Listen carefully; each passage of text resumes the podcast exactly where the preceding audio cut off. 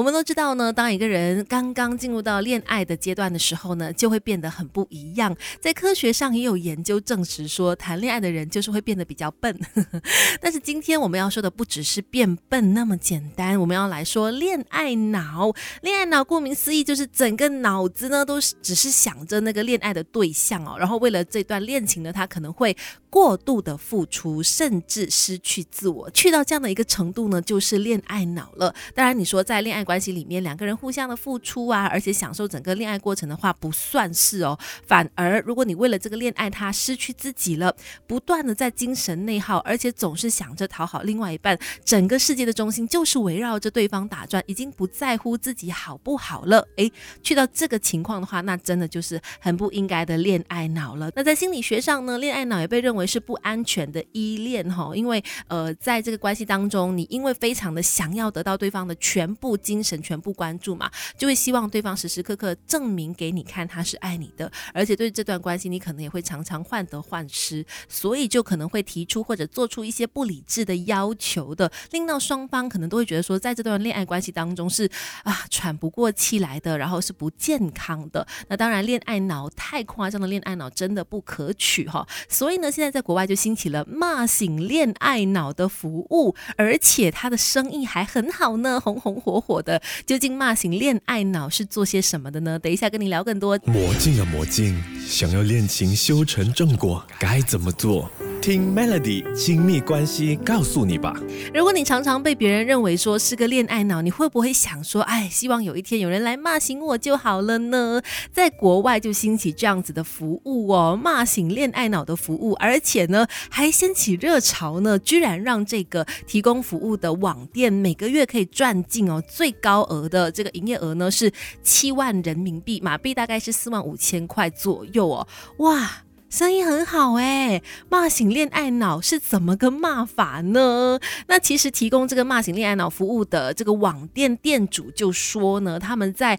呃开业的时候本来只是提供呃陪陪聊天啦，或者是哄睡啊、倾听的服务的。你也知道现代人啦，很多时候可能有失眠的状况，就会想要呃寻求一些这样子的陪聊天或者是陪倾诉心事，然后哄睡的服务的。但是后面他们发现到说，哎定。但内容大部分都跟感情矛盾有关系，所以他们就顺势推出了骂醒恋爱脑的服务。加上最近不是有一部很红的电影吗？《消失的他》热播，所以下单的人呢就越来越多了，越来越多人 order 这个服务哈。那现在呢，骂醒恋爱脑服务呢已经占据他们整个生意额的一半了。那其中下单的客户呢，有是情侣吵架的啦，有女生心情不好来呃求有个人来听她说话的，也有闺蜜看到朋友很痛苦走不出来而帮忙。对方下 order 的，那他也说呢，通常会寻求拒绝恋爱脑服务的这些客户群体，大部分都是二十到二十五岁的年轻人，当中女生居多哈。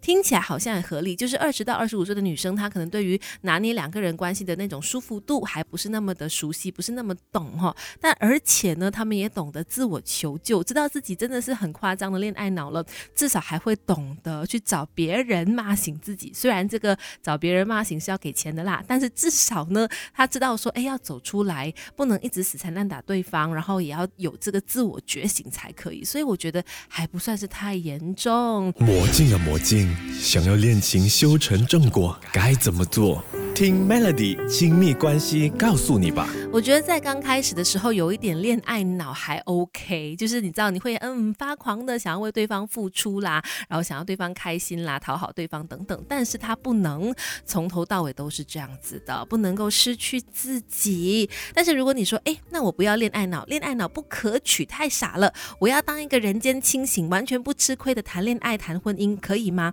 那也是不行的啊，因为任何人在恋爱当中都需要去学。学习去付出去爱嘛，这个过程是没有办法只靠一个人付出，另外一个人什么不吃亏的再去呃谈恋爱的。那只有彼此互相的尊重、理解、互相的欣赏、包容，才能够在这个过程当中互相的成长，然后让这个感情呢可以修成正果的。所以恋爱脑虽然不可取，但是呢人间清醒也不行啊，总是要达到一个平衡才可以的。